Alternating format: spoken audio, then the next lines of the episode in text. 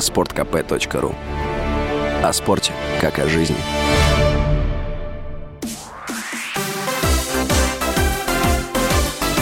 Новости спорта.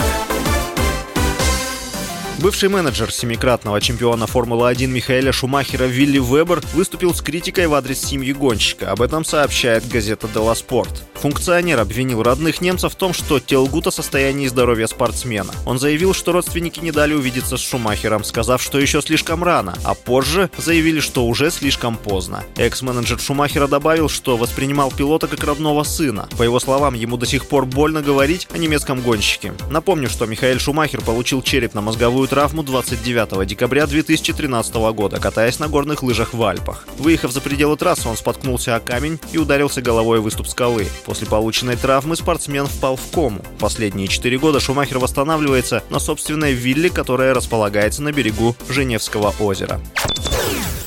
Японский фигурист Юдзуру Ханю, выступавший в одиночном катании, принял решение уйти из спорта. Двукратный олимпийский чемпион завершил карьеру в возрасте 27 лет. Ханю подчеркнул, что больше не будет участвовать в соревнованиях, однако не оставит тренировки на льду. На Олимпиаде в Пекине Ханю показал четвертый результат в мужском одиночном катании, оставшись без медалей. На выступлении японца сказалось падение при попытке исполнить четверной аксель в произвольной программе. Ханю дважды выигрывал олимпийское золото в мужском одиночном катании в 2014 и 2018. Также японец дважды становился чемпионом мира. Ханю стал первым в истории фигурного катания, кому удалось выполнить четверной Ридбергер.